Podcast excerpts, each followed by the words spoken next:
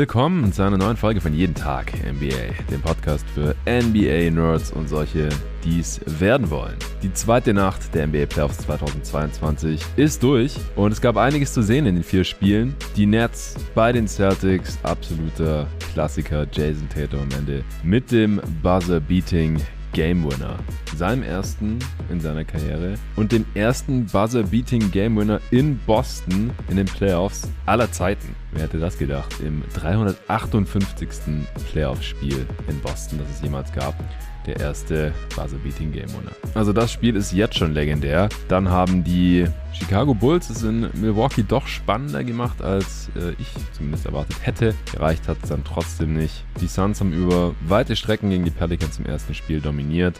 Auch hier sind die Pelicans nochmal rangekommen, bevor dann Chris Paul mal wieder im vierten Viertel eine absolute Masterclass unterrichtet hat in Sachen Game Closing. Und die deutlichste Angelegenheit heute war Spiel 1 zwischen den Hawks und Heat, das Miami mit 24 Punkten gewonnen hat. Trey und Co. komplett im Griff hatten.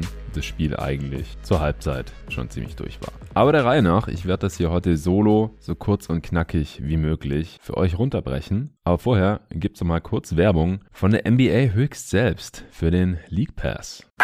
Die NBA sponsert mal wieder diesen Podcast. Jeden Tag NBA ist ja auch schon seit letztem Jahr offizieller NBA Ambassador. Und was ihr davon habt, ist, es gibt ein neues Angebot. Der League Pass kostet jetzt für die gesamten restlichen Playoffs oder für die gesamte restliche Saison, das schließt dann auch noch die Summer League mit ein, nur noch 17 Euro. 99. Also, wenn das mal nicht ein Angebot ist, ist ein super Preis. Alle Playoff-Spiele live oder on demand. Könnt ihr nur über den League Pass schauen und es ist super günstig. Ich nutze den League Pass ja selbst, wie der aufmerksame Hörer weiß, schon seit vielen, vielen Jahren, schon seit weit über 10 Jahren. Ich glaube, es sind bald schon 15 Jahre. Jede Saison, die ganze Saison. Es kommen immer wieder neue, coole Optionen und Features und Tools dazu. Könnt euch da diverse Zusammenfassungen reinziehen, wenn ihr es nicht schafft, die ganzen Spiele live zu schauen oder on demand. Also gerne meinen Link auschecken on.nba.com slash jeden Tag und den Link findet ihr wie immer auch in der Beschreibung dieses Podcasts. So, das war's auch schon und ich würde sagen, wir machen es in genau der Reihenfolge, wie ich es gerade auch schon angeteasert habe und fangen mit Brooklyn in Boston an. Zum ersten hatten David und ich äh, uns in der Preview ja gefragt, wie überhaupt die defensiven Matchups der Nets aussehen könnten, weil das gegen die wahrscheinlichen äh, Starting Fives der Celtics hinten und vorne irgendwie nicht zusammenpasst. Und es war dann tatsächlich auch ziemlich interessant. Äh, Durant hat wieder Tatum verteidigt, wie auch in der Regular Season teilweise schon. Bruce Brown hat Jalen Brown übernommen. Drummond gegen Horford, okay, das war vielleicht relativ absehbar. Kyrie gegen Smart und Seth Curry, dem blieb dann niemand anderes mehr als Daniel Theiss über, was auch einen ersten großen Vorteil für die Celtics in diesem Spiel verursacht hat, nämlich dass sie einen großen Vorteil beim Rebounding hatten. Dadurch, dass sie einfach groß gestartet sind und ein kleiner Guard einen Big verteidigen musste. Thais hatte vier Offensiv-Rebounds, Horford sechs insgesamt und die Celtics fast dreimal so viele Offensiv-Rebounds wie die Nets. 14 zu 5. Umgekehrt sah das schon deutlich sinniger aus. Marcus Smart natürlich gegen Kyrie Irving, gegen den heute aber nicht so wirklich ein Kraut gewachsen war, komme ich gleich zu. Tice hat den gegnerischen Starting Big Andre Drummond verteidigt, der allerdings wieder keine 20 Minuten gespielt hat, wie schon gegen die Cavs. Al Hofford hat Bruce Brown verteidigt, standardmäßig. Die Celtics switchen ohnehin viel, deswegen ist das oft gar nicht so relevant, aber auch hier, Brown ist äh, eher ein Non-Shooter und da kann dann halt auch ein Biggie Horford von weghelfen. Das ist ja, wenn Robert Williams fit ist, sonst immer eher so seine Rolle gewesen. Tatum gegen KD, aber auch Jalen Brown stand oft Durant gegenüber dann in der Defense, aber standardmäßig war Jalen Brown auf Seth Curry erstmal. Und ich finde, die mit diesen Lineups zu erwartenden Stärken und Schwächen, die haben sich dann auch im Verlauf des Spiels manifestiert. Zuerst im ersten Viertel ging es mit extrem vielen Fouls los. Ja, die Celtic Defense übt natürlich sowieso enormen Druck aus, haben auch fünf Turnovers relativ schnell forciert, Steals geholt und konnten dann immer wieder in Transition punkten. Im Halbfeld sah es offensiv bei den Celtics erstmal nicht so gut aus. Da konnten die Celtics die Mismatches, die die Nets in der Defense ja eigentlich haben, mit diesen relativ unpassenden Defendern nicht so wirklich für sich ausnutzen. Spiel hatte eine unglaubliche Intensität, war auch von Anfang an spannend, immer knapp. Aber das mit den Fouls, das hat mich extrem genervt, ehrlich gesagt, so als Zuschauer. Also da wurde viel gepfiffen, aber die Teams haben halt auch einfach unglaublich viel gefault. Gegen Ende des Spiels wurde dann weniger gepfiffen und auch ein bisschen weniger gefault, aber mir hat die Linie über dieses gesamte Spiel dann gesehen und auch im Vergleich mit den anderen Spielen, die heute noch waren, nicht so gut gefallen, ehrlich gesagt. Was im ersten Viertel auch noch aufgefallen ist, dass äh, Seth Curry direkt ganz gut losgelegt hat, hat ein paar offene Midrange-Stamper reingenagelt und der sah deutlich fitter aus als noch im Play-in-Game gegen die Cavs. Ende des zweiten Viertels kam dann Nick Claxton rein, genauso wie der Rookie Kessler Edwards, Goran Dragic, der graue Drache, der auch ein starkes Spiel hatte, und Paddy Mills haben zusammen mit KD gezockt. Ist kein echter Smallball, aber irgendwie so ein bisschen, weiß nicht, Leichtbauball vielleicht, mit zwei kleinen Guards und drei eher dünnen Frontcourt-Spielern. Claxton hat Tatum verteidigt, wie er das teilweise auch in der Regular Season schon gemacht hatte. Und dieses Nets-Lineup hat direkt mal einen 11 zu 2 Run hingelegt. Durch die vielen Fouls und die daraus resultierende Freiwurf-Orgie gab es auch noch einigermaßen viele Punkte, weil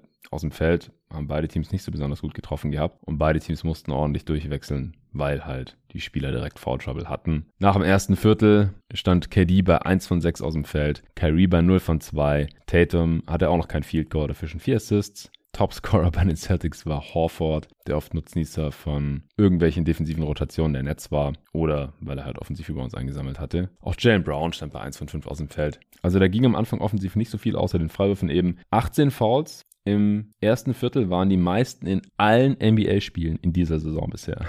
Im zweiten Viertel hatte dann Kyrie sein erstes Field Goal. Das war ein Dreier nach dem äh, Pick and Roll. Thais war in der Drop Coverage, also ist in die Zone abgesunken, was gegen so einen guten Pull-Up-Shooter wie Kyrie natürlich nicht so gut funktioniert. Gab in dem Spiel mehrere solche Situationen, aus denen äh, Kyrie und auch KD öfter mal Kapital geschlagen haben und so halt auch hier. Tatum ist auch langsam heiß gelaufen. Der hat den äh, krassen Turnaround-Jumper über KD, ein Pull-Up-Dreier über Claxton, hatte dann relativ schnell 13 Punkte, 7 Assists schon, war so ein bisschen der Mann der ersten Halbzeit. Es gab einige Highlights in dem Spiel, allgemein. Im zweiten Viertel hat auch Marcus Smart KD am Ring gestoppt mit einem schönen Verticality Play. Auf der anderen Seite hat dann Jalen Brown Fast Break Layup gegen Kyrie Irving reingemacht und die Celtics konnten die Führung erlangen. KD hat auf der anderen Seite noch ein bisschen rumgebrickt, zwei seiner zehn Würfe nur getroffen gehabt, aber Dragic hat so ein bisschen das Viertel für die Nets gerettet, hat fünf seiner ersten sechs Würfe getroffen. Und so sind die Celtics mit einem Punkt Führung nur in die Halbzeit gegangen, dann 56 zu 57 aus Sicht der Nets. Und an den Stats zur Halbzeit, wie gesagt, da konnte man auch schon so ein bisschen ablesen, wo die Teams mit diesem Lineup ihre Stärken und Schwächen hatten. Die Nets hatten das viel bessere True Shooting mit 69% gegenüber 59, trotz KDs Off-Night. Die Nets hatten dafür viel mehr Turnovers, 23% Turnover-Rate. Es ist jeden vierten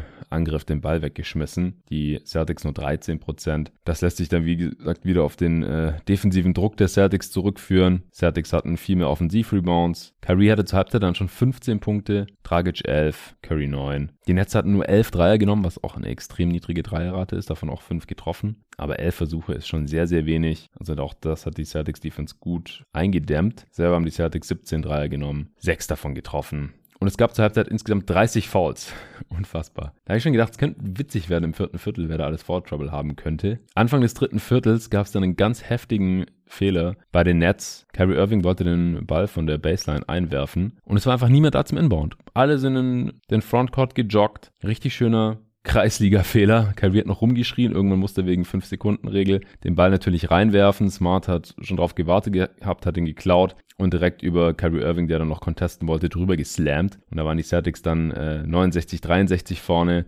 Dann hat Smart nach einem Offensivrebound von Hoffen auch einen Dreier reingeknallt. Jalen Brown hat Bruce Brown im Post overpowered. Also da hat man auch gesehen, dass Bruce Brown ist zwar der beste Wing Defender der Nets, aber er ist, hat halt vielleicht nicht genug Kraft gegen Jalen Brown und ist ein bisschen zu kurz gegen Jason Tatum, der im ersten Viertel auch mal Fouls gezogen hat im Post-Up gegen ihn. Hinten hat Brown KD geblockt. Smart hat nochmal zwei Dreier reingeknallt hatte elf Punkte im dritten Viertel schon und da waren die Celtics dann schon mit elf vorne, 80 zu 69. Ich habe gedacht, oh, entgleitet das den Netz hier jetzt ein bisschen. Auf der anderen Seite konnten KD und Kyrie dann auch die Drop-Coverage von äh, Thais im Pick-and-Roll mal nicht bestrafen. Dann kam Claxton wieder rein, der hatte dann aber ein paar starke Aktionen am offensiven Brett oder in der Zone allgemein und äh, wieder dieses Leichtbauer-Ball.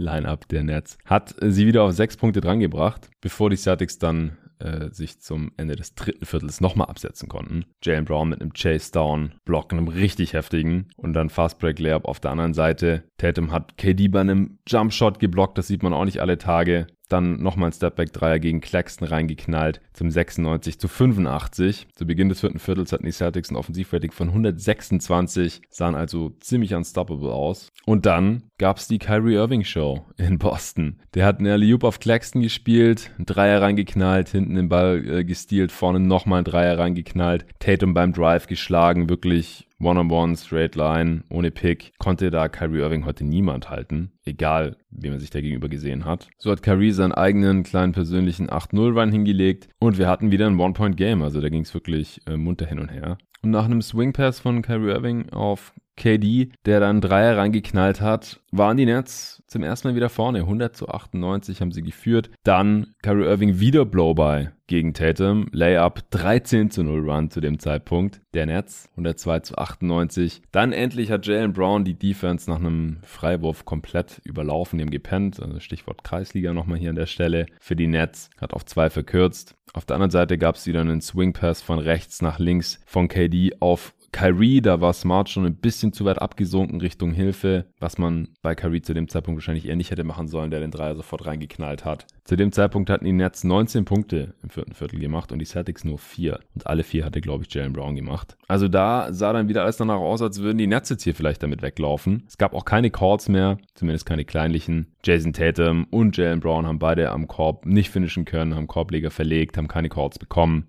Dann sind den Celtics auch ein paar Stops gelungen. Einmal eher glücklich, da hat Bruce Brown aus dem äh, Short Roll, ähnlich wie wir das ja auch schon gegen die Cavs gesehen hatten, einen Kickout gespielt in die Corner zu. Dragic, der hat den offenen Dreier nicht getroffen. Horford hat dann KD in der ISO allerdings äh, sehr, sehr stark verteidigt und dann hat Jalen Brown mal wieder einen Dreier reingeknallt und es stand wieder 107 zu 105. Nach einem Layup von Smart hat sich dann Jalen Brown Ellbogen von Kyrie gefangen. Der wollte wiederum nur den Ball fangen, den Einwurf an der eigenen Baseline. Hat Jalen Brown da gar nicht von hinten anstürmen sehen. Von daher würde ich behaupten, das war versehentlich. Deswegen gab es da auch kein Foul Call oder irgendwas, das Jalen Brown was für seine blutige Nase gebracht hätte. Also zu dem Zeitpunkt habe ich gedacht, es läuft gerade irgendwie einfach für Kyrie. Dominiert in der Offense, haut Jalen Brown noch die Nase blutig und kommt damit davon. Aber wie gesagt, das war schon auch rechtens so.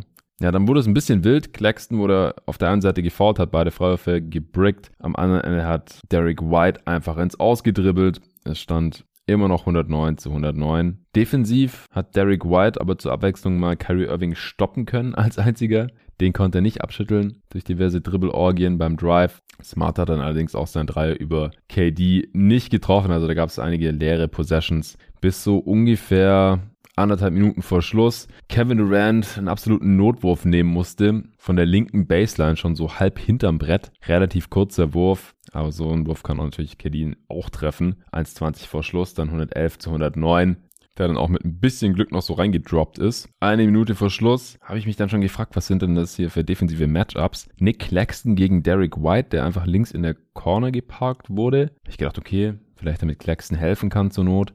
Aber Seth Curry gegen Horford, der dann natürlich auch prompt wieder ein Putback geholt hat, nachdem Smart verlegt hatte und Claxton ist trotzdem nicht in der Zone gewesen, er stand irgendwo im Niemandsland herum. Also das äh, könnte man eventuell dann auch noch optimieren für die künftigen Matchups. Naja, es stand wieder 111 zu 111. Kyrie hat dann 45 Sekunden Verschluss einen Pull-Up-Dreier über Marcus Smart reingeknallt. Drei Punkte Führung. Kyrie 18 Punkte allein im vierten und ich habe gedacht, okay, das, das könnte es jetzt echt gewesen sein. Der Dude marschiert hier ein bei den Celtics, auswärts in den Playoffs und knallt hier sein ehemaliges Team einfach ab. Aber Jalen Brown war wieder am Start, hat Bruce Brown nochmal überpowered beim Drive und auf einen verkürzt. Also wie gesagt, Jalen Brown extrem wichtiger Dude hier. Im Angriff dann Kyrie, selbe Stelle, will wieder zum Wurf ansetzen, aber Horford kommt angestürmt zum aggressiven Late Double. Kyrie will sich lösen und da rausdribbeln, kommt aber nirgendwo hin. Sowohl Smart als auch Horford recovern und sind immer noch da, überall Arme. Also Ball raus zu Kevin Durant, der rechts hinter der Dreilinie steht, der dann einen super schwierigen Pull-Up Fadeaway 3 über Tatums ausgestreckte Arme nehmen muss und den brickt. Wie gesagt, war wirklich nicht KDs Tag. Und die Celtics nehmen kein Timeout, was ich sehr gefeiert habe, denn in der Defense mussten die Nets dann mit Dragic ran. Kyrie Irving hätte man vielleicht auch rausgenommen, auch wenn die Nets nicht so viele andere Alternativen natürlich haben. Und die Celtics haben attackiert, auch wenn unter 10 Sekunden, glaube ich, nur noch auf der Uhr waren. Smart hat dann den Ball an der linken Seite, wir kommen hinter der Dreilinie, hat einen Dreier gefaked und Nick Claxton und Bruce Brown haben beide super harte Closeouts gemacht von denen sie dann auch nicht mehr recovern konnten. Smart ab durch die Mitte, macht ein Dribbling, Richtung Zone. KD steht oben an der Birne und muss irgendwie Brown und Tatum bewachen. Tatum fängt in dem Moment an, Richtung Zone zu cutten, wo nur Kyrie Irving unterm Korb steht. Dragic orientiert sich in dem Moment schon Richtung Horford, der am Zonenrand steht. Und Smart, anstatt in den Pull-Up Midranger zu gehen, kickt den Ball rüber zu Tatum. Der fängt ihn, spinnt über die rechte Schulter, legt das Ding mit rechts rein, übers Brett. Buzzer ertönt, Ball droppt rein. Game. 115 zu 114. Unfassbares Ding. Die Halle natürlich am Ausrasten, alle Celtics am Feiern, die Nets können es gar nicht glauben. Also diese Sequenz mit dem Stop auf der anderen Seite, Kyrie dazu gezwungen, den Ball abzugeben, nachdem er eben im Angriff davor den Dreier reingeknallt hatte. KD muss den Notwurf nehmen, trifft den heute nicht. Kein Timeout. Smart faked. Die Defense fällt doppelt drauf rein. Also auch, dass Smart da diese, diese Gravity hat. Na gut, man will in dem Moment natürlich niemandem einen offenen Wurf geben. Aber dass dann halt auch gleich zwei Mann drauf stürmen und die Celtics vier gegen drei spielen können. Fünf gegen drei eigentlich im Prinzip. Das war schon sehr, sehr stark. Klar, nach dem Cut, der Wurf für Tatum nicht so einfach, aber Kyrie hat auch ein bisschen Torero-Defense gespielt, hat versucht von hinten so nach dem Ball zu schlagen. Nicht richtig contested. Ich meine, im Notfall hätte auch faulen können. Hoffen, dass Tatum nur einen von beiden Würfen trifft, dann geht's in Overtime. Nichts von dem ist passiert. Und KD hat halt auch gepennt. Ja, der hat nicht gecheckt, dass Tatum in seinem Rücken steht, reinkattet. Der stand irgendwo im Niemandsland rum. Ich habe vorhin auf Twitter noch gesehen, dass Smart auf Horford hätte passen können, weil der am Zonenrand stand. Der hätte wohl einen einfachen Dank gehabt, laut des Tweet-Verfassers, aber das sehe ich überhaupt nicht so, weil er stand mit dem Rücken zum Korb. Dragic war schon da. Also er hätte irgendwie innerhalb von zwei Sekunden, die er dann noch ungefähr gehabt hätte, maximal noch einen Move machen müssen. Erstmal irgendwie spinnen Richtung Zone. Also ich glaube, da wäre eher ein Fadeaway oder ein Hookshot oder sowas bei rausgekommen. Und dann wäre ja auch noch Kyrie unterm Korb gewesen, der jetzt natürlich kein krasser Rim Protector ist, aber halt ein Hindernis. Und so ein heftiger Finisher ist Horford halt auch nicht mehr auf seine alten Tage. Also ich denke, dass äh, der in die Zone cuttende Tatum da in aller Regel den höherprozentigen Abschluss rausholen kann. Aber auf jeden Fall Respekt für Smart, dass er nicht, wie die allermeisten erwartet haben, denke ich mal, oder auch viele NBA-Spieler es auch getan hätten, einfach da in den Pull-Up-Midranger geht. Ja, super spektakuläres Spiel, war richtig geil. Deswegen hier auch ein bisschen ausführlicher jetzt beschrieben, weil es auch wirklich die ganze Zeit hin und her ging. Also wer es nicht gesehen hat, auf jeden Fall auschecken. Gerne den League Pass holen, ja, oder meinen Link dafür, wenn ihr das noch nicht habt. Lohnt sich auf jeden Fall, solche Playoff-Spiele für die Ewigkeit, sich noch im Nachhinein reinzuziehen. Ja, Spiele des Spiels fand ich gar nicht so einfach hier. Ich bin mit Jason Tatum gegangen, der am Ende 31 Punkte hatte, bei guten Quoten, vier Rebounds, auch acht Assists, also auch im Playmaking richtig stark war heute hier. Ein Steal, zwei Blocks, fünf Turnovers zwar auch, aber der hat ein richtig starkes Allround-Game, war Topscorer der Celtics, Top-Assist-Geber auch. Ansonsten zu Spielen sind noch gekommen oder heute hat einer vorgeschlagen, ich kann es ja kaum um zu zocken nennen. Äh, ist beides irgendwie nicht so richtig smooth. Vielleicht fällt mir noch ein anderer Name für diese Kategorie ein. Aber Came to Play auf jeden Fall noch außer Tatum. Jalen Brown, der wie gesagt im vierten Viertel super wichtig war. Marcus Smart, der sehr starke Defense gespielt hat, diesen Pass gespielt hat, 20 Punkte gemacht hat, bei guten Quoten, 4 Dreier reingeknallt, 7 Rebounds, 6 Assists. Al Horford definitiv auch noch, 20 Punkte, 15 Rebounds, 6 davon wie gesagt offensiv, beide Dreier reingenagelt. Der war definitiv auch am Start. Auf Seiten der Nets, ja, Kyrie, ich hatte das schon erwähnt, 18 Punkte allein im vierten, 39 insgesamt, 5 Rebounds, 6 Assists, 4 Steals, bei guten Quoten, Nick Claxton wieder richtig starkes Spiel. 30 Minuten auch gespielt, im Gegensatz zu den unter 18 von Andre Drummond, der Starter gewesen war, aber halt auch vier Fouls hatte schon im zweiten Viertel. Claxton 13 Punkte, 8 Rebounds, 3 Blocks. Die Nets mit ihm auf dem Feld plus 10, Team High. Ah, ne, stimmt gar nicht. Mit Draghi schauen sie plus 17. Ja, der war auch am Start auf jeden Fall. 14 Punkte, 5 Rebounds für den grauen Drachen. Ja, ausgenutzt wurde so ein bisschen, wie gesagt, Heiß in der Drop-Defense. Teilweise Bruce Brown defensiv oder Curry allgemein die Size halt am Brett. Kyrie defensiv teilweise auch nicht gut ausgesehen. Die Hauptpunkte, die ich jetzt noch so mitnehmen würde aus dem Game ist, ja, Kyrie ziemlich fucking unguardable bei den Celtics aber halt mindestens Tatum sehr ähnlich unguardable. Also weder KD noch Claxton noch Bruce Brown können den irgendwie ansatzweise stoppen, wenn der einigermaßen warm ist. Ja, Jalen Brown eigentlich auch. Dazu der Größenvorteil der Celtics, wodurch sie insgesamt mehr Possessions hatten. Das sind alles Probleme, wo ich nicht so wirklich die Lösung für die Nets sehe. Ja, die Celtics hatten 37% Offensiv-Rebound-Rate. Das ist ein extrem guter Wert. Also mehr als jeder dritte Fehlwurf wurde wieder eingesammelt. Ja, ich bin gespannt, ob Claxton jetzt konstant doppelt so viele Minuten wie Drummond sieht. Ich werde ein bisschen überrascht, aber scheint ja auch richtig zu sein. Hat sich auch im Plan schon angedeutet gehabt. Und diese Three-Guard-Lineups, die, die lassen sich halt nicht vermeiden, sind aber halt auch extrem anfällig defensiv. Ich weiß nicht, ob Brooklyn nochmal so eine Chance in Boston bekommt. Also haben sich echt noch so ein bisschen die Butter vom Brot nehmen lassen. Andererseits war KD halt auch echt off heute. 9 von 24 aus dem Feld, 23 Punkte aus 26 Shooting Possessions, 3 Assists bei 6 Turnovers und defensiv, wie gesagt, nicht so, nicht so besonders berühmt. Das offensive und auch defensive Movement der Celtics hat mir sehr gut gefallen und ich hoffe sehr, dass wir keine Foul-Orgien wie in der ersten Halbzeit mehr sehen. Das war echt zum Abgewöhnen. Kommen wir zu Chicago gegen Milwaukee. Die Bucks haben am Ende 93 zu 86 gewonnen. Bud wäre hier fast seinem Ruf mal wieder gerecht geworden und hätte fast Game One der Serie verloren. Meistens wird's nach den ersten Spielen der Teams, die Budenholzer coacht, dramatisch besser, sofern er halt das überlegene Team hat. Und das tut er hier, ja. Ja, George Hill konnte nicht mitspielen. Das war eine relativ kurzfristige News. Zumindest bei der Preview war das noch nicht absehbar. Ja, Hill hat sich ein Abdominal Strain zugezogen, also was bei den Bauchmuskeln gezerrt. Starting Five der Bucks aber unverändert. Holiday, Matthews, Middleton, Janis und Lopez. Bei den Bulls Caruso, der Starter, statt Dusumu, ansonsten Levine, DeRozan, Patrick Williams und Vucevic. Caruso hat Middleton hauptsächlich verteidigt, Levine gegen Holiday, DeRozan gegen Matthews, Williams gegen Janis und Vucevic natürlich gegen Lopez. Und die Bucks haben das ganz genauso gemacht. Es gab keine Cross-Matches, was man heutzutage in der NBA ja vor allem in den Playoffs relativ selten sieht. Ja, zu Beginn des Spiels sah es überhaupt nicht so aus, als hätten die Bucks hier irgendwelche Probleme. Haben direkt losgelegt wie die Feuerwehr. Brook Lopez hat im Low Post gemasht, Fouls gezogen, gepunktet. Janis ist zum Korb spaziert gegen Patrick Williams und hat direkt noch einen Pull-Up-Dreier reingeknallt geknallt und so stand es 9 zu 0. Die Bulls mussten nach nicht mal anderthalb Minuten in Timeout nehmen. Ja, was bei den Bulls sehr aufgefallen ist zu Beginn, ist, dass die geballert haben ohne Ende. Jede halbwegs offene Dreier wurde hochgejagt. Ich denke, dass da die Ansage gewesen war, hey, die Bucks, die geben uns die Dreier, also nehmen wir sie. Und dann hoffen wir, dass es irgendwie zu einem Shootout wird, den wir gewinnen können. Und die Bulls hatten ja während der Saison, ich glaube, die wenigsten Dreier aller Teams genommen. Deswegen passt es eigentlich nicht so zu ihrer Identität, beziehungsweise zu ihrem Roster. Sie haben einfach nicht so die Shooter. Und die Shooter, die sie haben, die haben halt mehr Dreier genommen, als sie es normalerweise tun würden.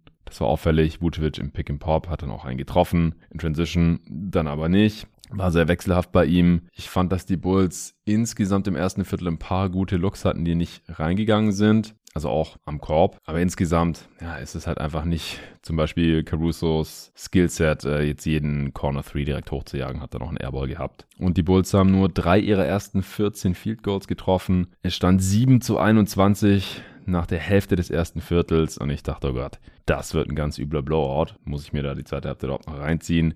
Äh, Lopez hat an beiden Enden wirklich dominiert. In der Zone ging gar nichts für die Bulls. Janis hat äh, DeMar DeRozan weggebammt auf dem Weg zum Drive, hat über Vucevic geslammt, war einfach nicht zu stoppen. Also gerade gegen Janis haben sie auch einfach keinen passenden Defender. Patrick Williams ist da auch noch zu unerfahren, auch kleiner als Janis, schwächer natürlich auch. DeRozan hat streckenweise mal aus der Midrange operieren können, aber insgesamt war das halt auch sehr, sehr ineffizient. Viele Bricks dabei, gut verteidigt worden. Dann äh, sind die Bucks zur Lineup mit Janis auf der 5 übergegangen, zusammen mit äh, Middleton, Connaughton, Matthews und Javon Carter, der dann statt Hill gespielt hat. Also quasi Small Ball. Und die Bulls haben gedacht, cool, machen wir auch Small Ball. Aber Small Ball gegen eine Lineup, die Janis auf dem Feld hat, das ist halt auch eine ganz miese Idee. Vor allem, weil der Bulls Small Ball ja sehr klein ist. Die hatten da keinen Spieler, der wirklich über zwei Meter groß ist. Also mit Caruso natürlich gut. Levine und DeMar DeRozan, okay, Starter, natürlich, muss irgendwie scoren.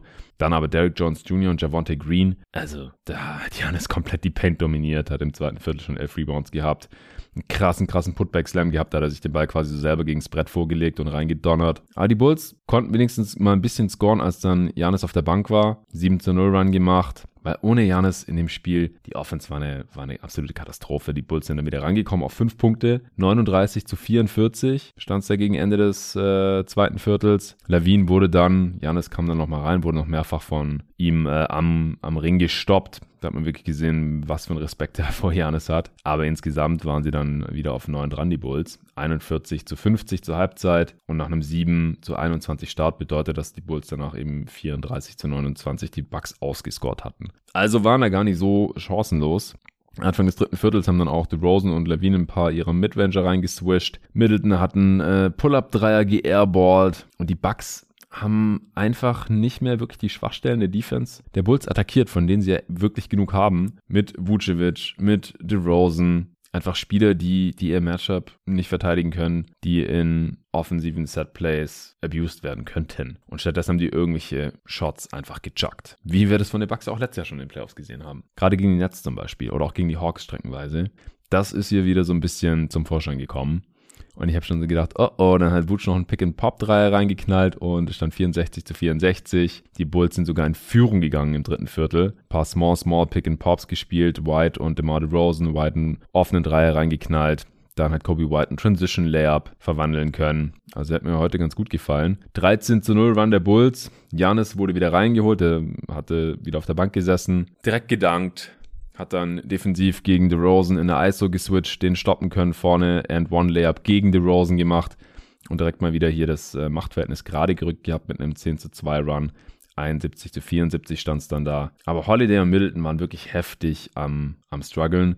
Direkt Anfang des vierten Viertels hat Zach Levine sein fünftes Foul gegen Bobby Portis begangen. Und da habe ich gedacht, okay, wird Coach Butt den jetzt irgendwie attackieren lassen von seinen Spielern, dass der vielleicht den sechstes bekommt?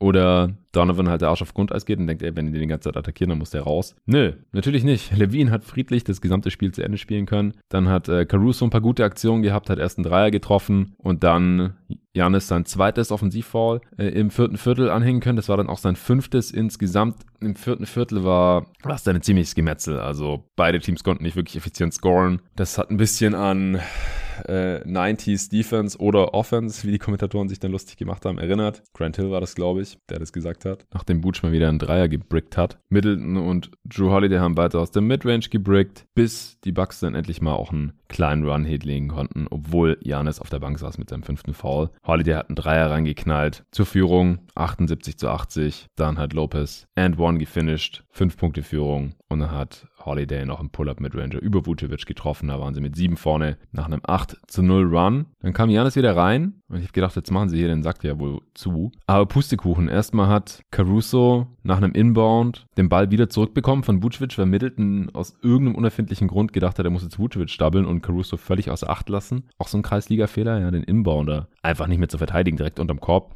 Vucevic sieht das natürlich, passt zurück zu Caruso, der einen easy Layup hat. 1,35 vor Schluss. Da waren die Bulls schon wieder ran auf einen Punkt. Dann hat Lopez nochmal ein N1 gemacht im Post gegen Patrick Williams. Und dann hat Coach Bud Janis rausgenommen für die defensive Possession. Janis Antetokounmpo für eine defensive Possession rausgenommen. Muss man sich mal geben, weil er fünf Fouls hat. Ja, also er nimmt seinen Starspieler raus, MVP, Defensive Player of the Year, ja, ihr kennt Janis, nimmt ihn raus, weil er sonst sein sechstes Foul eventuell machen könnte und dann könnte er nicht mehr spielen. Deswegen nimmt er ihn lieber gleich raus und er kann nicht mehr spielen. Also ich werde sowas nie verstehen. Also wozu tut man das? Vielleicht für die Overtime oder fürs nächste Spiel dann? Also es macht einfach keinen Sinn. Aber gut, es, es ging, es ging nochmal gut, sonst würde hier wahrscheinlich heftige Kritik für einstecken müssen. Vucevic hat dann einen Floater verlegt und Offensivrebound geholt, den Putback auch noch nicht getroffen in Traffic. Auf der anderen Seite hat Matthews einen Turnover begangen, also es, es war wild, wie gesagt, hier in diesem vierten Viertel.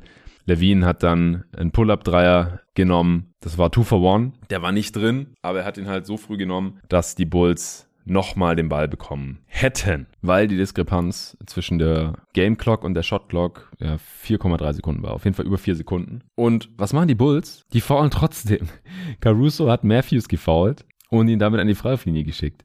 What the fuck? Warum denn? Man ist nur drei Punkte hinten, One Possession Game, ausspielen, verteidigen, vielleicht trappen und hoffen, dass der Gegner den Ball verliert, auf keinen Fall faulen oder hoffen, dass der Gegner einen Wurf früher nimmt und man mehr als diese vier Sekunden Zeit hat. Man hatte auch noch Timeouts, ich glaube zwei Stück. Also kann ich auch nicht verstehen. Also Donovan und Bud hier mit ein paar Brainfarts in der, in der Crunch-Time aus meiner Sicht. Ja, Holiday wurde gefoult. Äh, es war nicht Matthews, der gefoult wurde, es war äh, Holiday. Caruso hat Holiday gefoult. Der macht beide Freiwürfe rein. Und dann waren es halt fünf Punkte. 86 zu 91. DeRozan hat da noch einen Midranger gebrickt.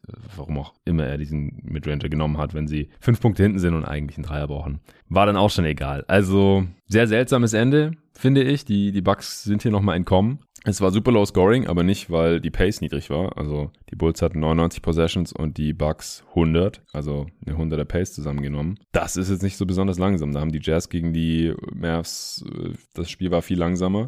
Sondern weil einfach beide Teams unglaublich ineffizient waren. Die Bulls hatten ein 87er Offensivrating, die Bucks ein 92er. True Shooting 41 gegen 49 Prozent und unter 50% ist schon katastrophal mies. Als Team, wohlgemerkt. Die Bucks hatten 21% Turnover-Rate und wurden von den Bulls ausgereboundet. Und die Bulls haben trotzdem irgendwie verloren. Also wenn die Bulls hier eine Chance haben wollten, ein Spiel zu gewinnen in der Serie, das wäre es gewesen. Und natürlich Game One in Milwaukee zu klauen, damit auch den Heimvorteil zu klauen, das hätte die Serie natürlich direkt mal super spannend gemacht. Hätte jeden schockiert. Alle haben auf einen Sweep oder auf maximal einen Sieg für die Bulls getippt, inklusive mir natürlich. Ich gehöre zur Sweep-Fraktion.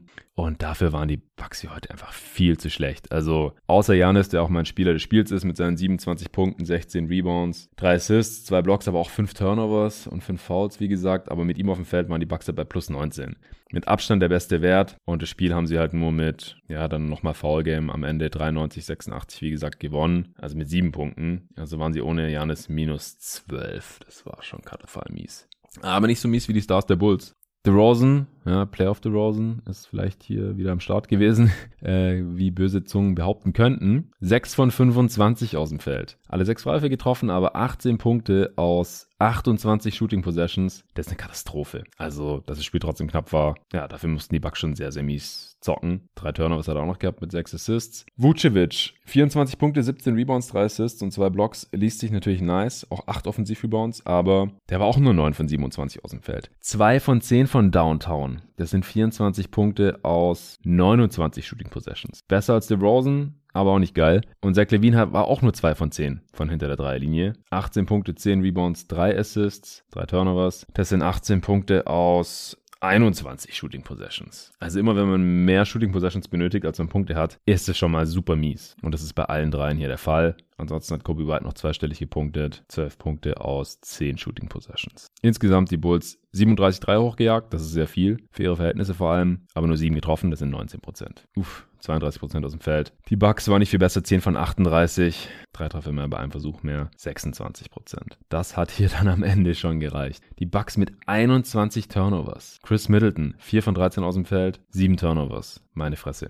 Also, Bucks super weit unter ihren Möglichkeiten. Defensiv, wie gesagt, Korb vernagelt, Würfe angeboten, die die Bulls überhaupt nicht getroffen haben. Ja, die Bulls 11 von 27 am Ring. Boah, 40 Prozent. Also Ligaschnitt ist 65, zur Erinnerung. Und die Bucks waren 13 von 17 am Ring. 77 Prozent. Aber haben halt ihre Jumpshots auch überhaupt nicht getroffen. Ja, mit Janis auf dem Feld, wie gesagt, war alles cool. In der Zone wurde dominiert, offensiv wie defensiv. Offense der Bucks viel zu wild, kein erkennbarer Plan oder Attackieren von Schwachstellen am Ende irgendwie Jumper jucken. Bulls Dreier geballert, viel zu wenig getroffen. Und diese Coaching-Head-Scratcher, Donovan mit Smallball gegen Janis, fallen, obwohl man mit über vier Sekunden nur äh, drei Punkte hinten liegt. Und das letzte, also der letzte Fehler, der hat das Game halt vorentschieden. Wieso übt man nicht Druck aus und zur Not lässt er in 24 Sekunden ablaufen? Dann kann man Timeout nehmen und hat vier Sekunden noch einen ordentlichen Dreier rauszuspielen. Keine Ahnung. Ähm, ja, und Janis halt mit fünf Fouls rausnehmen, damit er kein sechstes Foul bekommt und raus muss. Genial. Und er hat ja dann auch nicht das Timeout genommen, um für die Offense wieder einzuwechseln oder sowas. Das kommt auch noch dazu. Also, Seltsames Spiel. Ich, ich bin gespannt, was wir da in Spiel 2 dann sehen werden. Ich würde davon ausgehen, wenn vergangene Serien, die Coach äh, Budenholzer gecoacht hat, irgendein Indikator sind, dass es im nächsten Spiel besser läuft. Kommen wir zu den Pelicans bei den Suns. Auch hier gab es zunächst keine Überraschungen. Pelicans mit der altbekannten Starting Five mit Valanciunas und Jackson Hayes auf den großen Positionen Ingram, Herb Jones und CJ McCollum. Als die Suns äh, 17 zu 9 geführt hatten, hat Willie Green dann auf Smallball umgestellt, wie schon im Plan gegen die Clippers. Hat Larry Nance Jr. auf die 5 gestellt, Trey Murphy mit reingeholt, was es aber erstmal nicht besser gemacht hat. Außerdem hat Devonta Graham gespielt, in diesem Spiel insgesamt auch ein bisschen mehr als noch in den ersten beiden, also in den letzten beiden Spielen in den Play-Ins, mit 10 Minuten, 0 von 2 Dreier weil Herb Jones sein zweites Foul schon im ersten Viertel geholt hat, hat dann Najee Marshall auch relativ früh rein dürfen. Aber im Prinzip war es in der ersten Halbzeit so, egal wer da für die Pelicans auf dem Feld stand. Sie hatten einfach keine Antworten auf das Pick and Roll der Phoenix Suns und so sind die relativ schnell weggezogen. Und nach einem äh, Fast Break, in dem Tory Craig einen schönen, wunderschönen Alley-Oop auf Cam Johnson gespielt hat, der das Ding natürlich reingeslammt hat, hatten die Suns schon doppelt so viele Punkte wie die Pelicans und haben 24 zu 12 geführt. McCollum stand bei 0 von 6 aus dem Feld, die Pelicans bei 5 von 25 aus dem Feld als Team und ja, die Suns waren die aus der Regular Season schon bekannte, gut geölte Maschinerie in Offense und Defense. Zehn ihrer ersten elf Field Goals waren assisted. Was aber auch keine Überraschung war, war, dass die Pelicans an den Brettern dominiert haben. Vor allem am Offensiven mit Valanciunas. Ende des ersten hatten sie sieben Offensiv-Rebounds, die Suns nur einen. Was aber nicht weiter schlimm war, weil die Pelicans, die, die konnten einfach ihre Tip-Ins und Offensiv-Rebounds nicht verwandeln. Das war unglaublich. Valanciunas hatte am Ende 25 Rebounds und mehr Offensiv-Rebounds als Defensiv-Rebounds. 13 offensiv, 12 defensiv und hat nur 7 Field Goals getroffen. 7 von 21. Das heißt, er hat 13 Mal einen Offensiv-Rebound geholt und nur siebenmal überhaupt den Korb getroffen im ganzen Spiel für 18 Punkte. In der Zone ging offensiv einfach gar nichts. Und es lag vor allem auch an der heftigen Rim Protection von den Bigs der Suns. Von Javel McGee, der hatte auch ein paar starke Plays, kam rein, direkt mal Najee Marshall beim Dunk geblockt. Dann hat Nance Jr. den Ball bekommen, den hat er auch noch contested, es wurde ein Airball. Dann hat er einen Jumpball mit Larry Nance Jr. forciert. Also McGee da wirklich stark. Ja, die Pelicans haben 50% ihrer Würfe am Ring getroffen nur. Das ist nicht Chicago Bulls mies, aber schon ziemlich schlecht. 17 von 34. Die Suns 19 von 24, 79%. Und die Pelicans waren 2 von 22 aus der Floater Range, sehe ich gerade. Das sind 9% Quote. Wow. also heftig. Das ist zum äh, größten Teil auf DeAndre Ayton, den ich jetzt hier noch nennen wollte, zurückzuführen. Der war super dominant an beiden Enden des Feldes. Hat seine ersten fünf Würfe auch getroffen und hinten einen Wurf nach dem anderen contested und auch viele geblockt, was er vor allem diese Saison eigentlich nicht mehr so oft macht. Aber die Pelicans haben ihm hier einige Würfe auf dem Silbertablett präsentiert. Das hat er sich dann auch nicht mehr nehmen lassen. Hatte vier Blocks. Vor allem am Anfang aus dem Pick and Roll immer wieder gescored dann auch teilweise aus dem Short Roll in der Midrange hochgegangen, alles reingenagelt. So haben die Suns dann 21 zu 42 geführt, also immer noch doppelt so viele Punkte gehabt wie die Pelicans Ende des zweiten Viertels, bevor die dann einen 7 äh, zu 0 Run hinlegen konnten und so ein bisschen verkürzen konnten wenigstens. Haben die Suns nur noch mit 19 geführt zur Halbzeit. 34 Punkte hatten die Pelicans. Das war ein Season Low in der gesamten Saison nicht so wenig Punkte gemacht in einer Halbzeit wie in diesem Spiel. 77er Offensivrating gehabt, True Shooting von 31%, aber eine Offensivrebound-Rate von 42%. Also 42% ihrer vielen, vielen Fehlwürfe haben sie wieder eingesammelt. Die Suns hatten 26 Points in the Paint, die Pelicans nur 6, trotz auch schon zur Halbzeit, wie gesagt, unzähliger Tippversuche von Valanciunas. Ja, dann im dritten Viertel hat Coach Willie Green nochmal mit Smallball versucht und da haben sie dann auch tatsächlich einen 18 zu 5 Run hingelegt. Die Suns sind ein bisschen vom Gas runtergegangen, haben dann auch 37 Punkte im dritten Viertel zugelassen, ja, was ja drei mehr sind, als sie in der gesamten ersten Halbzeit zugelassen hatten. Und so war es Anfang des vierten Viertels dann auf einmal unangenehm knapp und ich habe mich schon so ein bisschen an Bulls Bucks erinnert, was das Spiel genau davor war. Aber im Gegensatz zu den Bucks haben die Suns ja ein paar ordentliche Closer im Team und dann kam äh, Chris Paul und hat einfach die nächsten 19 Punkte in Folge selbst gescored oder assistiert. Ich glaube 17 hat er selber gemacht und bei zweien hat er eben die Vorlage gespielt. Das war einfach nur unfassbar. Also ich empfehle jedem, der die Möglichkeit hat, zieht euch einfach nur das vierte Viertel rein und bestaunt Christopher Paul und was er da macht mit dem Basketball.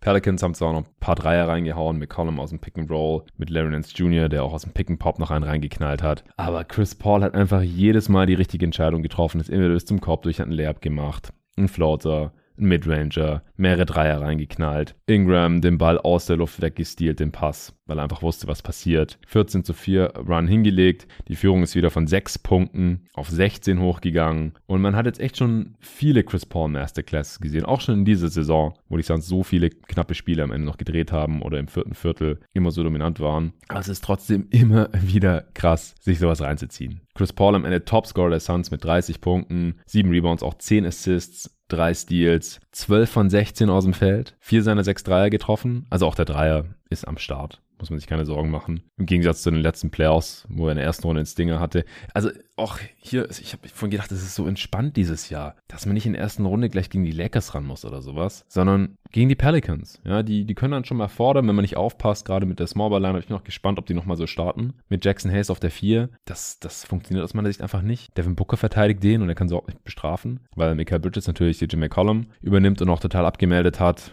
Wie gesagt, er hat 0 von 6 angefangen, am Ende 9 von 25, ja, 25 Punkte aus 28 Shooting Possessions. Damit kann man leben. War Topscorer der Pelicans. Brent Ingram hat gegen Jay Crowder nicht besonders viel ausrichten können. 18 Punkte aus 20 Shooting Possessions. Auch das kann man verschmerzen. Vier Assists bei fünf Turnovers. Valanciunas mit seinen Tip-In-Orgien, äh, der halt defensiv überhaupt nicht tragbar ist im Pick and Roll. Jackson Hayes hat 11,5 Minuten gespielt, in denen die Pelicans mit 11 Punkten ausgescored wurden. Also ich, mich würde es eigentlich wundern, wenn Larry Nance Jr. nicht mehr spielt als die knapp 20 Minuten, die er jetzt gespielt hat, in denen er 14 Punkte, 6 Rebounds, 3 Assists aufgelegt.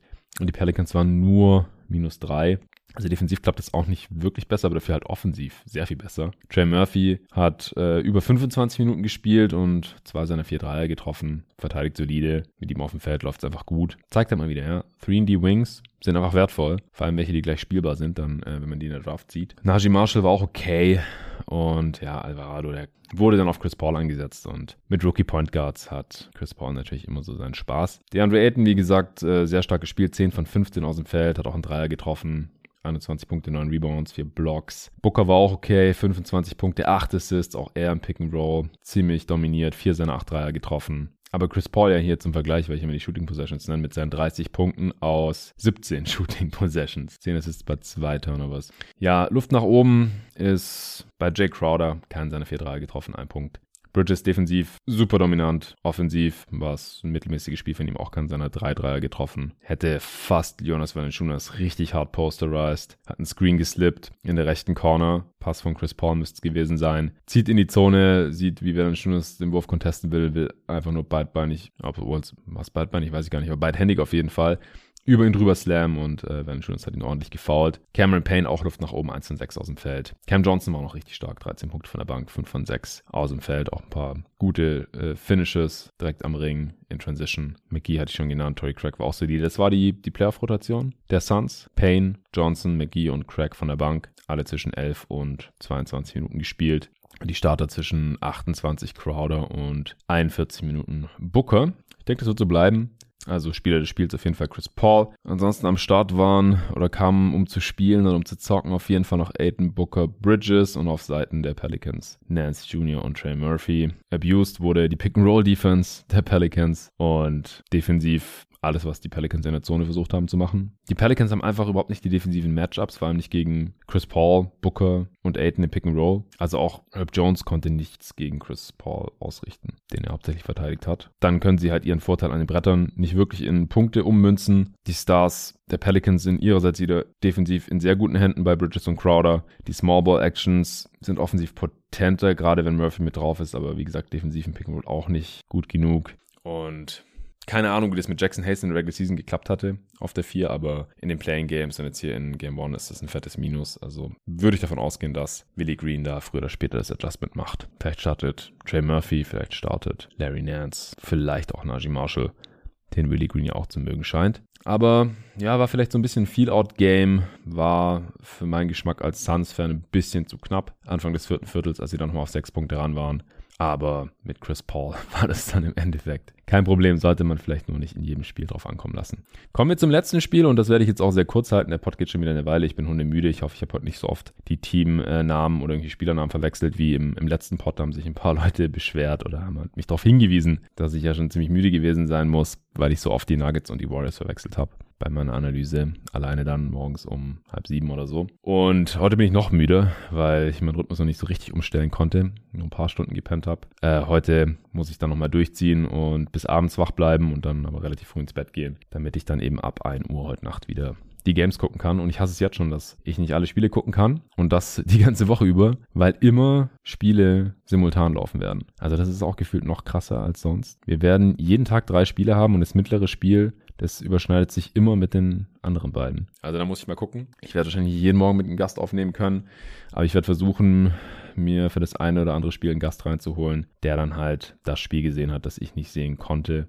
Oder das, wenn ich mit dem ersten Spiel anfange, zum Beispiel ab 1 Uhr und dann aber, wenn das zweite Spiel losgeht, rüberschalte, dass das dann weitergeguckt wird. Jetzt, äh, heute Nacht ist es wahrscheinlich nicht so tragisch, wenn ich Jazz Mavs verpasse, denn Luka Doncic wird Spiel 2 höchstwahrscheinlich nicht spielen. Wenn er doch spielt, werde ich da rüberschalten ab halb drei. Halb zwei geht's los mit halb zwei erst. Hey, ich kann eine halbe Stunde länger schlafen, fällt mir da gerade auf. Ähm, Raptors Sixers. Ja, Scotty Barnes hat sich verletzt und Gary Trent Jr. ist krank und Thaddeus Young hat sich wohl noch am Daumen verletzt und die könnten alle drei ausfallen. Das wäre natürlich übel. Dann ist die Serie vielleicht schon durch. Und mein Tipp damit natürlich auch dahin. Aber ja, da werde ich auf jeden Fall reingucken für die erste Halbzeit. Dann geht Jazz Mavs los und je nachdem, wenn die Sixers dann schon wieder mit 20 vorne sind und die drei genannten Raptors sowieso nicht spielen, dann werde ich mir Jazz Mavs so oder so reinziehen, bis um 4 Uhr dann Nuggets Warriors anfängt und das werde ich garantiert komplett schauen. Da bin ich sehr, sehr gespannt drauf. Aber gut, erstmal noch Hawks Heat. War auch interessant, denn Max Struss startet weiterhin, ist defensiv einfach nicht so anfällig wie Duncan Robinson, aber interessanterweise war Duncan Robinson vielleicht hier der Spieler des Spiels. Zumindest war er der Topscorer der Miami Heat. Hat acht seiner neun Dreier reingeknallt und 27 Punkte in unter 23 Minuten gemacht. Ja, das war eine der Fragen, die Lorenzo und ich, die wir uns ja noch gestellt hatten in der Preview. Die andere große Frage war, ob John Collins spielen würde. Und er hat gespielt. Er kam von der Bank als Backup-Fünfer sozusagen, weil Okongwu ja für den verletzten Capella startet. Der hat nur 20 Minuten gesehen. John Collins 21 Minuten ungefähr von der Bank. War dabei auch effizient. War natürlich noch nicht wieder bei 100 Prozent, aber ich finde, der sah ganz gut aus. Vielleicht startet er dann schon ins nächste Spiel, weil Okongwu war echt nicht gut. Ich bin ja eigentlich Fan von ihm, aber puh. Offensiv konnte er Capella nicht annähernd ersetzen. Und defensiv hatte er da den, den Heat Inside auch nicht so wirklich viel entgegenzusetzen. Team Low, na doch nicht. Hunter war minus 31. Aber Okongwu minus 29 in 20 Minuten. Das spricht auch schon eine relativ deutliche Sprache. Aber der Reihe nach. Die Heat haben sehr deutlich von Anfang an versucht, in der Zone ihre körperlichen Vorteile auszuspielen. Natürlich in Person von Bam, auch gegen Okongwu, Butler, egal gegen wen. egal ob das jetzt Hunter war oder Gallinari oder irgendeiner der kleineren Spieler. Hat am Anfang zwei Freiwürfe verhauen. Habe ich schon gedacht, so, okay, ist, ist Butler irgendwie der Touch abhanden gekommen oder was ist hier los? Ist ja eigentlich ein sehr sicherer Freiwurfschütze, aber hat dann direkt äh, ein, zwei Angriffe später einen Pull-Up-Dreier reingeknallt. Die Heat haben Fouls gezogen ohne Ende haben selber auch viel gefault. Äh, das entspricht halt ihrer Spielweise. Ja, vorne Fouls ziehen, hinten aggressiv verteidigen und dabei halt auch viele Fouls begehen. Was auffällig war, dass Lowry relativ viele Picks gestellt hat, gerade für Butler und Bam, der von Trae Young verteidigt wurde. Das heißt, das konnten die Hawks eigentlich nicht switchen, weil sonst ist halt Trae Young immer gegen Butler oder Bam. Und das ist natürlich Barbecue Chicken. Oh, aber Butler und Bam sind so oft in die, in die Zone gekommen, am Anfang ging bei beiden Teams nicht so besonders viel. Es stand nach fünf Minuten Spielzeit nur sieben zu sieben. Butler und Trey waren auch, ja, wie soll ich sagen, ziemlich fokussiert oder wollten es wissen weil äh, Butler hat einen schönen Stil geholt. Bogdanovic, der früh eingewechselt werden musste, weil Hörter zwei Fouls hatte, hat äh, versucht, einen Kickout zu spielen auf Trae Young, der oben stand an der Dreierlinie. Butler hat's gelesen, Ball abgefangen, Stil, will in Transition gehen, Trey macht einen Eurofoul, ein relativ hartes Eurofoul. Butler hat ihn dann so gepackt und äh, Trey, ja, ist äh, auf ihn zugegangen und hat so sein, seine Stirn an seine Schulter gerieben.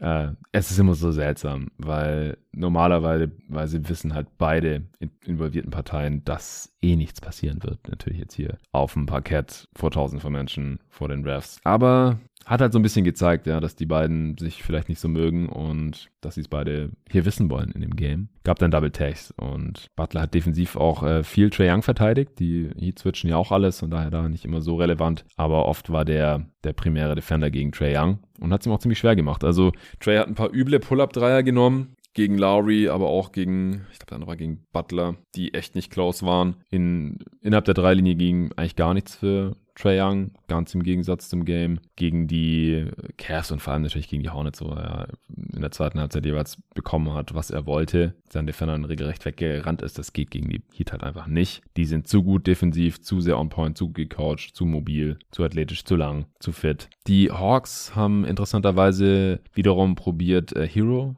zu attackieren. Hunter per Drive geschlagen, aber Lowry ist reingegangen und hat das Charge gezogen. Dann ist Trey Young gegen Hero gezogen. Also die haben natürlich irgendwie einen Pick gestellt, damit Hero gegen ihn switchen muss. Da kam dann aber die Hilfe. Klar, Trae Young ist natürlich gut genug als Playmaker und Passer, um dann auch die Hilfe mal zu bestrafen. Er hat dann auf äh, Wright rausgepasst, der dann Corner 3 reingehauen hat. Aber das ist halt das, was die Heat Defense noch am ehesten abgeben möchte, ja. Ein Spot-Up-Dreier von einem mittelmäßigen Shooter. Dwayne Deadman hat mir auch sehr gut gefallen. Als Rollman hat im ersten Viertel äh, auch aus dem Short Roll äh, Kickout auf Struss gespielt, der einen Dreier reingeknallt hat. Und Atlanta hatte in über sechs Minuten ein Field Goal im ersten Viertel, standen bei zwei von 15. Also Als dann Duncan Robinson eingewechselt wurde, wurde der auch defensiv ein bisschen attackiert von Gallinari zum Beispiel, der gegen ihn gezogen ist per Drive, ihn einfach overpowered hat, da konnte er nichts machen. Aber die Heat waren am Ende des ersten Viertels schon mit sechs Punkten vorne, 23 zu 17. Der Vorsprung hätte eigentlich noch größer sein müssen. Aber offensiv waren sie da noch nicht so gut. Das war trotzdem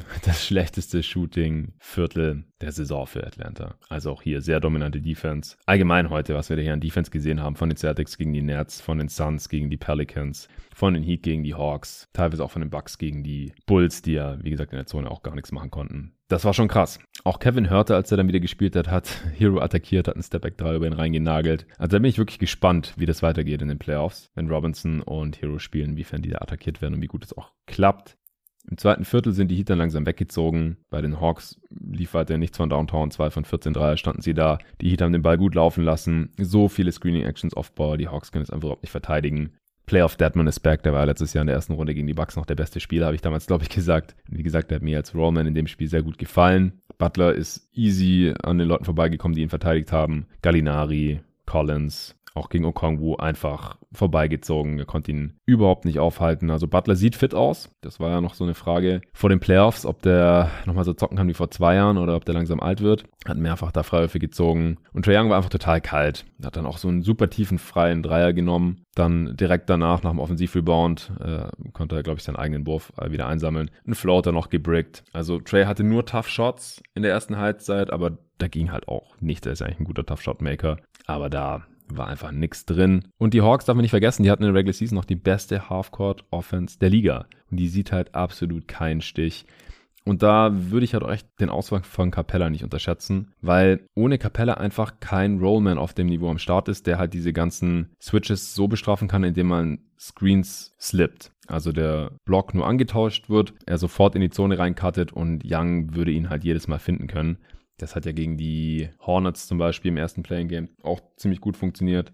Und es wurde auch eingeblendet, dass man ohne Capella in der Regular Season schon neun Punkte in der Zone pro Spiel weniger hatte. Und neun Points in, sind halt äh, extrem viel. Auch Hunter konnte defensiv dem Spiel nicht so seinen Stempel aufdrücken als bester Perimeter Defender. Gabe Vincent und Kyle Lowry haben da relativ unbeeindruckt einfach Dreier über ihn reingenagelt und dann waren die Heat auf einmal mit 19 Punkten vorne. Und nachdem die Hawks nach dem ersten Viertel das schlechteste Shooting-Viertel ihrer gesamten Saison gehabt hatten, hatten sie zur Halbzeit die schlechteste Shooting-Halbzeit der gesamten Saison gehabt. Trey stand bei 1 von 9 aus dem Feld. Die Hawks waren 40 zu 59 hinten. Und im dritten Viertel ging es erst so richtig los, dass die Heat weggezogen sind. PJ Tucker hat ein paar offene Corner Threes reingehauen. Also auch sein Dreier fällt wieder. Der war in der Regular Season zuletzt ja ein bisschen kalt geworden. Dann wird der offensiv halt direkt relativ wertlos. Aber hier mit Trey Young auf der Gegenseite, der wurde da schön in Handoff verwickelt. PJ Tucker poppt nach draußen, ist direkt frei. Und selbst wenn dann noch der Closer von Trey ankommt, stört ihn das wohl nicht so. Und ansonsten, wie gesagt, die Hawks hatten massive Probleme vor den Ballhändlern der Heat zu bleiben. Die haben die Defender der Hawks immer wieder mit Straight Line Drives einfach geschlagen, sind in die Zone gekommen oder haben die Fouls bekommen. Spieler des Spiels für mich trotz Robinsons krasser Shooting-Performance, wie gesagt, er war 8 von 9 von Downtown, war es Jimmy Butler. 21 Punkte, 6 Rebounds, 4 Assists, 3 Steals, 3 Turnovers auch, aber 21 Punkte aus 18 Shooting-Possessions, das ist schon noch ganz gut. Auch wenn er nur zwei seiner sieben Freiwürfe getroffen hat, ich weiß nicht, was da heute los war. Der sah einfach fit aus, top motiviert natürlich auch, offensiv wie defensiv und das alles in äh, nur 33 Minuten. Tucker hat alle vier seiner Dreier getroffen für 16 Punkte, auch stark. Bam nur 1 von 5 aus dem Feld, das war heute aber nicht weiter schlimm, noch 4 Turnovers. Das muss natürlich besser werden. Trotzdem hat er mit dem besten Plus-Minus-Wert in dem Spiel plus 27 in 27 Minuten. Kyle Lowry 10 Punkte, 9 Assists, auch ein starkes Spiel hingelegt. Tyler Hero nur 3 von 11 aus dem Feld. Naja, die Heat am Ende 18 von 38 Dreiern. 47 Prozent. Ja, so können die Heat halt eine starke Offense haben. So und auch dadurch, dass sie immer wieder in die Zone gekommen sind. Das sagt die Shotzone. 14 von 23. 61 Prozent am Ring. Aber die Shot Shot insgesamt sehr grün. Von überall mindestens 50% getroffen innerhalb der Dreierlinie. Und die Hawks hat wieder nur 10 von 36 ihrer Dreier getroffen. Das ist zu schlecht. Trae Young am Ende 8 Punkte, 6 Rebounds, 4 Assists, 1 von 12 aus dem Feld, 0 von 7 Dreier. Das dürfte relativ easy seine schlechteste Performance gewesen sein. 6 Turnovers auch. Puh. Topscorer bei den Hawks, Gallinari 17 Punkte, 5 Rebounds. Der war auch schön aggressiv, Effizienz am Ende auch okay. Hunter war offensiv gut, 6 von 8 aus dem Feld für 14 Punkte. Wie gesagt, defensiv hat er auch nicht den Impact gehabt. Und sonst war es halt echt rough. Bogdanovic 0 von 8. Meine Fresse. Ja, wie gesagt, ich, ich glaube, die Hawks können ein Spiel klauen, zu Hause vielleicht, wenn sie dann total angezündet sind. Trae Young mal die Tough Shots reihenweise reinhaut, mehr Dreier fallen und sie defensiv äh, vielleicht auch ein bisschen mehr on point sind, als sie das heute waren. Und die Heat sind einfach defensiv eine andere Nummer als alle bisherigen Playoff-Gegner von Trey, das darf man nicht vergessen. Das ist hier heute schon auch deutlich geworden nochmal und gegen die Hawks, die ohne Capella sieht auch die Heat Offense im Halbfeld richtig stark aus, vor allem wenn halt die Dreier fallen.